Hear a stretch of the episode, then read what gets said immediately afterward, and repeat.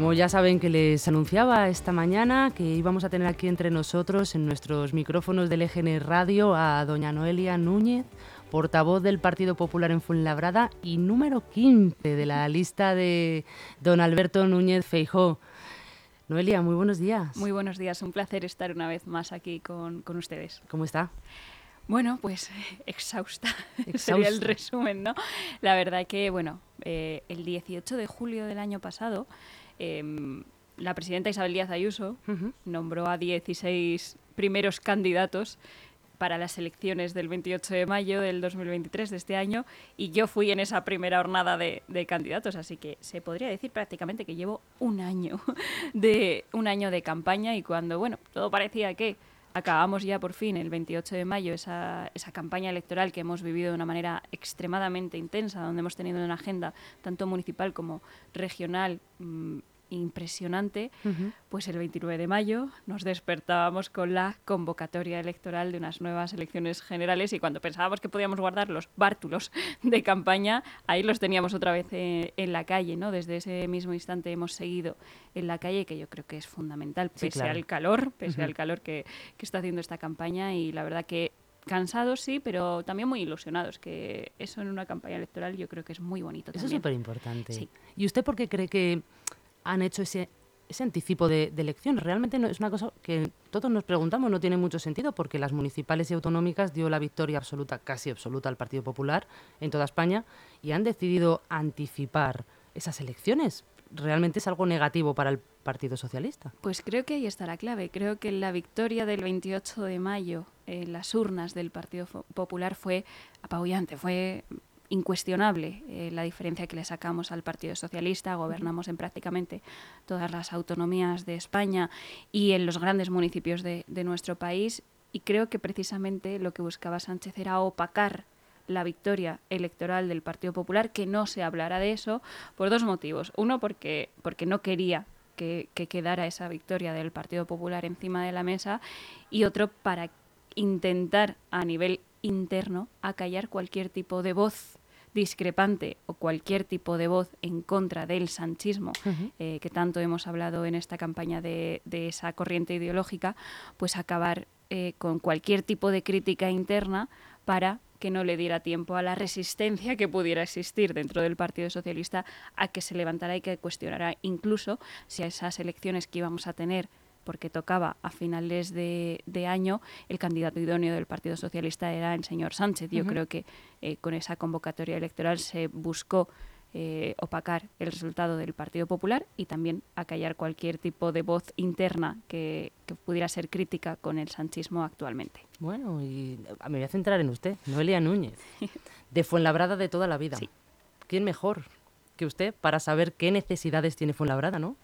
La verdad es que yo estoy muy orgullosa y siempre lo he dicho, lo he dicho durante toda la campaña electoral, pero siempre que, he tenido la oportunidad lo he dicho, yo estoy muy orgullosa de ser de Fuenlabrada de siempre. Em, es mi ciudad, es mi casa y creo que eso es muy importante también en política en tanto en cuanto yo me presento a mejorar mi ciudad eh, y, ahí me, me, he criado, ahí he crecido, ahí he vivido mis mejores y mis peores momentos y eso hace que también tenga una perspectiva de ciudad y pueda ver realmente qué es lo que necesita Fuenlabrada para avanzar. ¿no? Fuenlabrada es una gran ciudad, incuestionable. Eh, yo estoy muy orgullosa de, mi ciudad y de su gente, de su gente trabajadora, de su gente humilde y que pelea a diario para, para tener un, buen futuro y un buen, un buen presente también.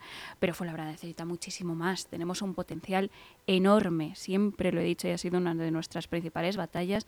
Podríamos ser la capital industrial de toda la Comunidad de Madrid tenemos eh, unos polígonos industriales muy potentes, el mayor polígono industrial de la Comunidad de Madrid, uno de los más grandes de toda, de toda España, y me atrevería a decir que por extensión también de toda, de toda Europa, tenemos el Cobo Calleja, pero también tenemos la Cantueña, tenemos los gallegos, tenemos el Codeín, tenemos el Palomo, es decir, tenemos multitud de polígonos industriales que están totalmente abandonados. Si uno pasea por cualquiera de estos polígonos, em, pues puede comprobar el lamentable estado en el que se encuentran. Bueno, Cobo Calleja no es que esté abandonado, abandonado no está ¿Qué, está pasando con Cobo Calleja? Bueno, está abandonado eh, en tanto en cuanto la, el, mantenimiento propio del polígono industrial, en cuanto a las competencias municipales. Hay parte de las competencias que se convenian con las entidades gestoras y la parte de las entidades gestoras suele estar eh, en buenas condiciones porque además hacen un esfuerzo enorme los, los empresarios, los propietarios que, que allí se establecen para, bueno, pues acometer esas, esas mejoras y esas inversiones que son necesarias en su polígono industrial pagando además una cuota para, para ello, ¿no? Pero además tienen que pagar unos impuestos elevadísimos y sin embargo la parte del ayuntamiento, la parte municipal, pues adolece de, inversiones y de mejoras, la limpieza, el asfaltado, eh, el propio diseño de los polígonos industriales, que muchas veces, eh, bueno, pues hay terceras, cuartas y quintas filas de coches aparcados y eso al final acaba siendo eh, un, verdadero, un verdadero lío. Hemos visitado durante esta campaña electoral a, multitud de empresas que se establecen en, en estos polígonos industriales y muchos de ellos nos decían, es que vienen a visitarnos clientes y a mí hay veces que hasta me da vergüenza la imagen que, la da. Imagen que, da, porque claro, un cliente que viene no sabe si que esto esté así, eh, este mantenimiento de, la calle esté así por culpa del empresario que lo tiene dejado, que, que no acomete las inversiones necesarias, o es del ayuntamiento. El cliente no sabe distinguir. Hay empresas muy potentes en Fuenlabrada que reciben a clientes internacionales. Entonces, cuando viene un cliente internacional que viene a invertir en esa empresa y por tanto se invierte en esa empresa, invierte también en Fuenlabrada y ve el estado en el que están numerosos polígonos, especialmente, por ejemplo, la Cantueña, que recientemente visitábamos una, una gran empresa allí, y nos decía que, claro, tienen que, fruto de, la falta de limpieza, hay árboles, eh, bueno, pues se caen hojas, se caen frutos de los propios árboles, manchan las, las aceras. Eh, fruto de eso, claro, tenían que eh, buscar un nuevo eh, itinerario para los clientes para dentro de que no lo vieran que no lo vieran que no bueno pues que, que no tuvieran que esquivar basura que para que por lo menos los clientes se fueran con una imagen buena, ¿no? Y teniendo ese potencial industrial como tiene Fuenlabrada, no nos podemos permitir el lujo de tener los polígonos industriales así. Y usted que lleva tantos años en Fuenlabrada y conoce tan bien a los vecinos, ¿cuál sería la principal, el principal cambio, la principal necesidad que considera que habría que hacer en el municipio? Bueno, nosotros eh, durante la campaña dijimos que los primeros 100 días de gobierno eh, por cuestión de plazos y de fechas, eh, lo primero que tiene que trabajar eh, un, gobierno nuevo que entre para, para un ejercicio es las ordenanzas fiscales, porque por cuestión de plazos las tienes que aprobar de cara pues, a los meses de octubre y noviembre para llegar en tiempo y forma a elaborar y a tener unos presupuestos aprobados a 31 de diciembre, como, como marca la ley de haciendas locales para, bueno, pues esa es la llave maestra, ¿no? De un ayuntamiento, de un municipio que te cambia la realidad social también de un municipio, los presupuestos municipales, ¿no? Nosotros queríamos esas ordenanzas fiscales que fuera bueno, pues unas ordenanzas de choque que rompiera con lo que veníamos soportando en nuestro ayuntamiento con casi 44 años de gestión socialista, con una presión fiscal muy elevada. 44 años. 44 años, de pronto. Se sufre mucho, pero se dice pronto. 44 años, em, con una presión fiscal bastante, bastante elevada, pues romper eh, drásticamente, ¿no? Queríamos hacer esa revolución fiscal en, en Fuenlabrada con varios objetivos. Lo primero, que y el más inmediato, que las personas tuvieran automáticamente más dinero en su bolsillo y dispusieran de él libremente sin necesidad de un ayuntamiento que luego reparta o que luego redirija el gasto público en asuntos que seguramente no sean prioritarios para los vecinos de Fuenlabrada. Otra, eh, otro factor muy importante con esa revolución fiscal, eh, la bajada de impuestos también las empresas, que eso hace, por ejemplo, que venga cada vez más inversión a, un municipio en un momento de la Comunidad de Madrid eh, tan atractivo en el que está captando todo tipo de inversión, tanto nacional como, como extranjera, que no lo capitaliza solo la ciudad de Madrid, sino que los municipios de alrededor también están en un momento muy bueno pues que haya ayuntamientos que tengan impuestos o carga fiscal más baja que fue labrada, eso puede hacer que la balanza entre en qué municipio asentarse para una empresa, pues se decida hacia otro tipo de municipio y no hacia el nuestro, que insisto, tenemos un potencial enorme en cuanto, en cuanto al tejido industrial se refiere. Y luego en concordancia con la baja de impuestos, tiene que ir también una reordenación y reorganización del gasto público. No puede ser que tengamos en Fuenlabrada cinco empresas públicas que lo único que sirvan es para, bueno, pues para seguir engrosando las filas de enchufados del Partido Socialista en Fuenlabrada, que nos cuesten millones de euros. Por ejemplo, el Instituto Municipal de la Vivienda, un millón de euros de presupuesto anuales en Fuenlabrada y desde 2006, 2006 no se construye ni una sola vivienda pública en nuestra ciudad. Claro, cuando uno analiza esos datos con una presión fiscal elevada, eh, sin captar esa inversión, y si además el gasto público se está enfocando mal y se está enfocando simplemente a que el Partido Socialista pueda continuar en el poder, pueda seguir engrosando la fila de afortunados familiares, amigos, simpatizantes que tienen el carnet del Partido Socialista, pasen a formar eh, parte del tejido laboral del Ayuntamiento de, de Fuenlabrada, pues los datos son los que son y convierten a Fuenlabrada en un municipio pues con datos económicos que a mí no me gustan, a mí me duelen enormemente. Que no alcanzan lo que podrían. Claro, que seamos la segunda ciudad con menos renta per cápita de la Comunidad de Madrid, siendo la cuarta en población, la cuarta más grande de toda la Comunidad de Madrid, solo nos supera Madrid capital, lógicamente, ¿no?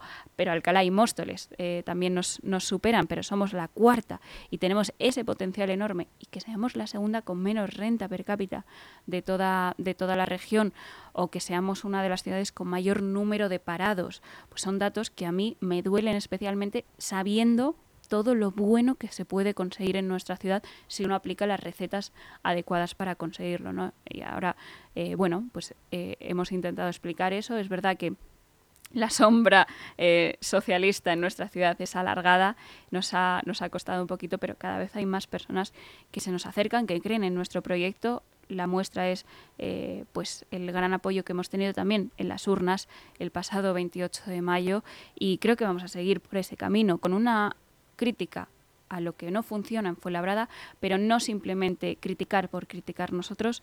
Lo que nos diferencia de otros partidos políticos en nuestra ciudad es que nosotros creemos en Fuenlabrada y que tenemos un proyecto de ciudad para nuestra ciudad. Bueno, y un montón, una trayectoria de Partido Socialista muy prolongada a lo largo de muchos años. 44. Y este año, otra vez, ¿qué está pasando en Fuenlabrada? ¿Por qué? ¿Por qué siempre es una vez, otra vez, ¿Por qué? ¿Qué sucede? Pues es verdad lo que decía, ¿no? La sombra del Partido Socialista en Fuenlabrada es, es alargada y es verdad que ellos han tejido una red clientelar en torno a las siglas del Partido Socialista pues que nos hacen partir en desventaja en, la convocatoria electoral. Ellos tienen callo ya ahí. Eh, bueno, la verdad que sí. Ese callo, ¿no? La verdad que si uno eh, hace un ejercicio muy rápido, busca eh, en cualquier buscador de internet Partido Socialista fue labrada enchufismo, le aparecerá un sinfín de, de noticias desagradables para, para, la mayoría, agradables para ellos. Primero porque eh, son, nuevamente digo, los agraciados que siempre tienen la suerte de tener un puesto en el Ayuntamiento de Fuenlabrada, en sus empresas públicas o en sus organismos autónomos y para desgracia de los fuenlabreños que están en paro, fuenlabreños que piensan que tienen o están en igualdad de oportunidades a la hora de acceder a un puesto de trabajo en su consistorio y no lo están porque no tienen el carnet del Partido Socialista. Si uno busca, por ejemplo, con el CIFE, eh, que hay familiares directos del actual equipo de gobierno allí, pero también eh, con, con, el Consejo de la Juventud, con, eh, con Anima Joven, Enclave Joven, el propio Instituto Municipal de, de la Vivienda. En todos siempre hay afines al Partido Socialista y es algo con lo que queremos romper en Fuenlabrada. Durante la campaña tuvimos eh, una campaña mm, propiamente em, muy, muy llamativa, ¿no? que la gente se nos acercaba que era eh, repartíamos enchufes, pero enchufes buenos, no, no de los enchufes del Partido Socialista, ¿no? Enchufes útiles que mejoraban la ciudad de Fuenlabrada y era pues la base de cargador del móvil, ¿no? Un enchufe USB y nuestro, nuestro folleto que acompañaba esa campaña era Desenchufa el socialismo, conecta Fuenlabrada y eran pues eh, casos, eh, en la parte de desenchufa al socialismo, eran casos concretos que habíamos estado denunciando y que los medios de comunicación también habían estado denunciando, incluso sindicatos del Ayuntamiento de Fuenlabrada habían denunciado con respecto al enchufismo conocido en nuestra ciudad. Y por otra parte, en Conecta Fuenlabrada teníamos propuestas en materia de empleo, como convertir el CIFE en un FUELAB que lo queríamos llamar así, un laboratorio de captación de inversión, de búsqueda de oportunidades, de formación, de atracción de talento, para que Fuenlabrada sea ese motor económico y esa capital industrial de la Comunidad de Madrid con propuestas en materia de, empleo enfocadas a que dejáramos de ser una de las ciudades con más número de vecinos en paro y fuéramos una ciudad generadora de oportunidades. Bueno, y, sobre todo lo que quiero hacer es daros la enhorabuena porque aunque sí que es verdad que no habéis conseguido llegar al, al presidir el ayuntamiento, si habéis tenido una, un crecimiento exponencial de votos. Sí. tengo aquí una estadística que en 2019 conseguisteis 9.573, un 10,91% del total, y este año, o sea, estas elecciones pasadas, habéis conseguido 23.278, un 24,38%. O sea, eso ya es una victoria. Sí, la verdad que eh, es cierto que es una sensación agridulce porque cuando uno se presenta a las elecciones y el que diga que no miente es para gobernar. Yo quería gobernar fue labrada y para, para ello estuvimos trabajando y seguiremos trabajando para ello. Ahora tenemos otros cuatro años más para seguir pues ampliando nuestro, nuestro proyecto de, de ciudad eh, y es una sensación agredulce, ¿no? Pero es verdad que los datos han sido muy positivos y estoy eternamente agradecida a los vecinos que nos han dado su confianza, ¿no? Es un crecimiento, eh, la noche electoral hacíamos la estadística, es un crecimiento del 120%. Una barbaridad. Con respecto a, a 2019, ¿no? Y es verdad que, insisto, eh, yo aspiro a mucho más y aspiro a, dentro ahora de cuatro años, poder gobernar en Fuenlabrada. Si hemos pasado de 3 a 7 eh, del 2019 al 2023, del 2023 al 2027, yo espero pasar de 7 a 14, que es la mayoría absoluta, y por fin pues poder poner en marcha todas nuestras propuestas y ese ambicioso programa electoral que presentamos para las elecciones del 28 de mayo. Pero es verdad que pues recompensa un poco ¿no? el trabajo hecho y, te anima a seguir para adelante, porque cuando ves que cada vez más gente apuesta por tu proyecto, confía en lo que defiendes para tu ciudad, eh, cree en ti, en el equipo que, que te acompaña, pues la verdad que eso es verdad que no conseguimos gobernar el 28 de mayo, pero eso no nos desanima, sino todo lo contrario. más ganas. Nos hace tener más ganas, como decía la presidenta eh, durante, durante su campaña electoral, nos hace tener más ganas y nos hace entender que vamos por el camino correcto, vamos por la senda correcta, nos costará más, nos costará menos, pero hemos dado con la tecla eh, para, para, bueno, pues poder por fin conseguir ese cambio que tanto ansiamos en, en Fuenlabrada. Y normalmente, como, bueno, actualmente, ¿cómo es la relación entre Partido Popular y Partido Socialista? ¿Trabajáis bien en equipo? ¿Os ayudáis? ¿Nos ayudáis? Eh, nosotros siempre estamos en colaboración o nos mostramos a disposición del equipo de gobierno. Creo que es nuestra obligación como oposición, por supuesto, denunciar aquello que consideramos que no se está haciendo bien, pero plantear también propuestas para aquello que no se está haciendo bien, solucionarlo y mejorarlo. Desgraciadamente nos encontramos enfrente a un partido socialista que se cree siempre tener la razón y tener eh, la llave de lo que funciona, lo que como un patriarcado, un poco patriarcado, como un rodillo total que, que, que, bueno, pues que no deja eh, o no entiende que hay otras realidades en Fuenlabrada y que puede haber otras ideas en Fuenlabrada que funcionen y que incluso los propios vecinos avalan y consideran que son buenas para la ciudad, ¿no? Nosotros creo que durante la legislatura pasada, que también tenía mayoría absoluta el proyecto del Partido Socialista en, en la ciudad, creo que fueron dos mociones la que nos, las que nos aprobaron, dos mociones de, de todas las que hemos presentado durante los plenos, que no sé exactamente el número eh, total de plenos que hemos tenido, pero a dos mociones por pleno, a un pleno al mes, salvo en agosto, pues se puede hacer, se puede hacer el cálculo, ¿no? Pero solo dos mociones en cuatro años de todas las que hemos planteado, que insisto, eh, se puede discrepar políticamente, pero nosotros tenemos siempre un objetivo, ¿no? Y es que las mociones no sean algo muy político, sino que sea algo de amplio espectro para que, oye, independientemente de si votas a opciones más de izquierdas o si votas a opciones más de centro derecha, te pueda parecer una propuesta razonable una propuesta sensata para Fuenlabrada, ¿no? Ese es nuestro objetivo a la hora de, trabajar las mociones. No, no es que digamos Pedro Sánchez malo malísimo, Javier Ayala peor en todas las mociones. No. Luego en el debate político de la propia moción podremos discrepar, podremos debatir, podremos decirlo eh, incluso, pero nuestra moción, nuestra propuesta trata de ser muy mm, eh, muy normal en ese sentido, menos ideológica, para que sea una moción para los vecinos de Fuenlabrada, independientemente de a quién voten. Simplemente diagnosticando que hay algún problema en nuestro municipio en determinados casos concretos y ofreciendo soluciones que para eso creo que estamos los, los políticos, ¿no? Pues el Partido Socialista quiere tener siempre la razón y sistemáticamente moción que, nos, que nosotros presentamos, moción que votan en contra. Por ejemplo, con respecto a las bibliotecas municipales, el que abran los siete días de la semana, que es algo perfectamente entendible. la gente, hay gente que estudia el fin de semana. Gente que estudia el fin de semana y además, pues oye, en, un contexto actual, sobre todo para los jóvenes que tienen que normalmente trabajar y estudiar a la vez, normalmente el fin de semana también lo aprovechan para, para estudiar, pues se encuentran con sus bibliotecas que cierran los sábados a, la, a las 2, a las 3 de la tarde y que sábado por la tarde y domingo durante todo el día no abre. Sin embargo, otros edificios culturales o otras dotaciones municipales sí abren en fin de semana. ¿Por qué las bibliotecas no? Yo creo que además sería beneficioso para los jóvenes, pero también eh, pues para, para cualquier vecino que quiera acercarse a la cultura, que al final también es el objetivo de, de, una biblioteca, ¿no? Pues son cosas tan sencillas como esa, y no es algo que sea ideológico como tal, ¿no? No estamos diciendo que Pedro Sánchez ha pactado con Bildu, no. Estamos hablando de las bibliotecas pueblo, de, de Fuenlabrada y de algo que consideramos que es positivo para, para la ciudad, también con la rehabilitación de polideportivos.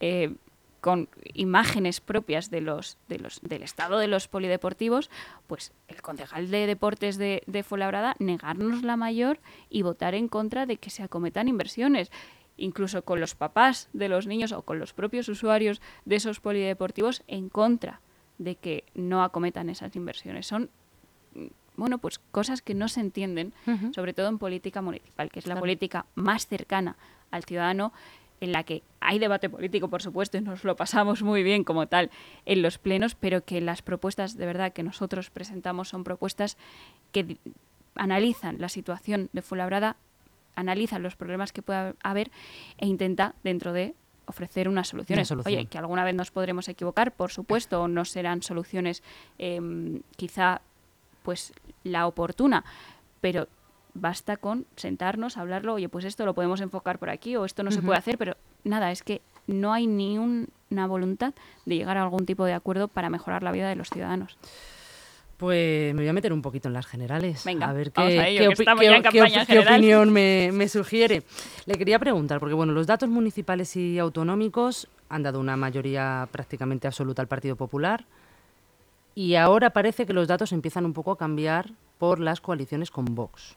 Entonces, quiero saber, en su opinión, hasta qué punto puede llegar a perjudicar esa imagen de coaliciones o política de Vox, que no digo que sea la política certera, pero sí es la política que se está, la popular. La, la, la política popular que supuestamente todo el mundo habla de Vox no es positiva, sea cual fuere.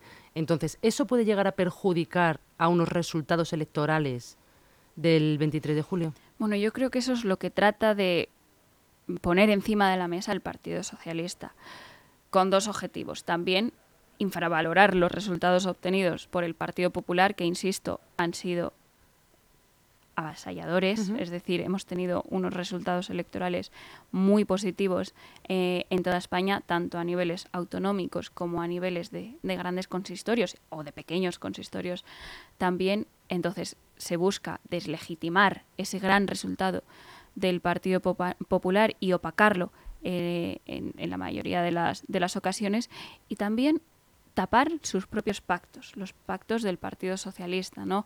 Nos intentan imponer un listón moral que ellos, desde luego, no respetan en ningún caso. Em, salvando las distancias, por supuesto, ¿no? Con un objetivo, y es que el Partido Popular nunca pueda gobernar. Porque si nosotros no podemos pactar con absolutamente nadie, o sacamos mayoría absoluta, que desde luego es para lo que estamos trabajando y que mm, estamos mm, viendo las encuestas que cada vez más españoles confían en el, en el proyecto de Alberto Núñez Feijó y que nos estamos acercando a esa mayoría absoluta y es la clave de todo el darle eh, a Alberto Núñez Feijó esa mayoría absoluta para poder volar libre, como decía la, la, presidenta en las pasadas elecciones y poder poner en marcha su proyecto, ¿no? Pero es que enfrente tenemos a un partido socialista que nos pretende dar lecciones de pactos cuando nos hizo ir a una repetición electoral en 2019, que parece mentira, pero parece que ya se nos ha olvidado todo esto. En 2019 votamos dos veces, en abril y votamos a finales de año en noviembre. Primero esa repetición electoral porque dijo que no dormiría tranquilo con Unidas Podemos, o Podemos, no sé cómo se llamaba en ese momento, em, en el gobierno, y para eso había que volver a ir a elecciones y luego también dijo que el Partido Socialista tenía determinadas líneas rojas que no iba a traspasar, que con los que habían dado un golpe de Estado, que además él calificó el delito eh, de los independentistas lo calificó como delito de rebelión, no de sedición. Él dijo que se había cometido un delito de rebelión y dijo que tenía unas líneas rojas y que con Bildu nos lo repetía 5, 6, 7, 8 veces que él no iba a pactar. Fuimos a unas nuevas elecciones y tardó 48 horas en pactar con el señor Pablo Iglesias, que fue vicepresidente, que también se nos ha olvidado, fue vicepresidente de este país y sentó a diferentes miembros de Unidas Podemos en el Consejo de Gobierno, luego así nos ha ido como, como país y así nos ha ido con determinadas, con determinadas leyes. Y luego ha pactado determinados asuntos fundamentales para este país como los presupuestos generales del Estado, que esa es la hoja de ruta tanto de un ayuntamiento como también de, de un país, los ha pactado con quienes dijo que había líneas rojas y que no iba a pactar, con Bildu y con Esquerra Republicana. Es decir, él ha pactado y la gobernabilidad de España ha dependido de quienes quieren romper la unidad de España y de quienes son los herederos o el brazo político de ETA en este caso, y dijo que tenía determinadas líneas rojas. Por lo tanto, yo creo que lo que busca Sánchez con esto es no hablar de los pactos que él sí ha hecho durante estos cinco años en el gobierno, para así tratar de aislar al Partido Popular para así justificar sus propios pactos e impedir que el Partido Popular pueda gobernar, salvo que saque mayoría absoluta. El presidente Feijóo hizo algo muy inteligente en el debate y es, oiga, tanto al señor Sánchez, tanto le preocupa, ¿no? Los pactos con Vox, tanto no le deja dormir, eh, luego vemos que duerme estupendamente bien el presidente, pero bueno, no le deja dormir por las noches. La propuesta del Partido Popular es clara y se lo dejó encima de la mesa y lo firmó el presidente Feijóo durante el debate. Si Sánchez es la lista más votada, Feijó se abstendrá en la investidura del presidente porque según el propio presidente del Partido Popular dice que él no puede o no podría gobernar con más votos que el candidato. Claro, le propuso a Sánchez, oiga, si el Partido Popular, tal y como además parecen indicar todas las encuestas, es el partido y es la lista más votada en las elecciones del 23 de julio, oiga, absténgase, facilite mi investidura, no dificulte el cambio de gobierno que será lo que los españoles pidan en las urnas el 23 de julio. El presidente Sánchez evadió firmar, evadió cualquier, eh, cualquier tema ¿no? o cualquier eh, asunto a este, a este respecto porque él se siente más cómodo, primero, pactando ese gobierno que hemos calificado durante, estos, durante estos años, ese gobierno Frankenstein, él se siente cómodo con eso y desde luego con quien no se siente cómodo es con el Partido Popular. Entiendo que no se sienta cómodo con nosotros porque nosotros además proponemos volver a la centralidad, a la moderación y recuperar un Estado de Derecho y democrático sólido frente al sanchismo que llevamos sufriendo durante cinco largos y tediosos años. Yo tengo una duda. Con toda la la fuerza que está teniendo el Partido Popular en España, ¿usted cree que realmente el Partido Popular necesita algo de Vox? Bueno, yo respeto a, los votantes de Vox, eh, primero porque, desgraciadamente, seguro, muchos previamente habían votado al Partido Popular y yo creo que un objetivo que tenemos que tener es que retornen a casa, ¿no? Como se suele, se suele decir. Y yo creo que muchos de ellos están ya volviendo a, las filas del Partido Popular. Las encuestas son claras. Eh, la transferencia de voto en dichas encuestas es clara desde votantes de Vox que ahora vuelven a su casa, a la casa común del centro derecha español, hasta votantes incluso de Pedro Sánchez en el pasado, que desde luego no están de acuerdo con la gestión que ha realizado durante estos cinco años y confían en un proyecto de una persona que puede tener sus efectos, como él dice, pero que ha gestionado y ha gobernado durante cuatro legislaturas con mayoría absoluta en Galicia y como él bien dice, eso será por algo, ¿no? Eso será por algo. Por lo tanto, yo confío enormemente en que los españoles así lo van a entender el 23 de julio y van a entender que solo hay una acción posible si queremos de verdad que el sanchismo del que tanto hemos hablado durante estos años salga por fin de las instituciones, y no solo del Congreso de los Diputados o de la Moncloa, sino de todas las instituciones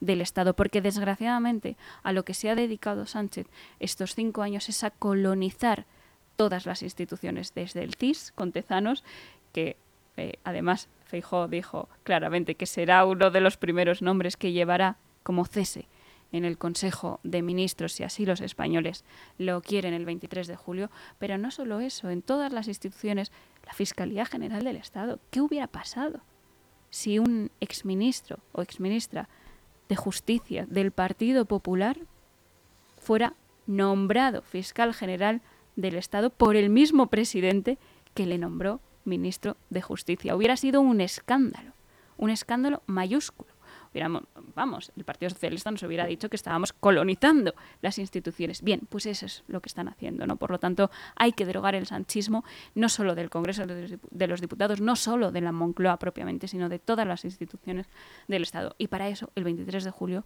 solo hay una opción posible, que es Alberto Núñez Feijóo.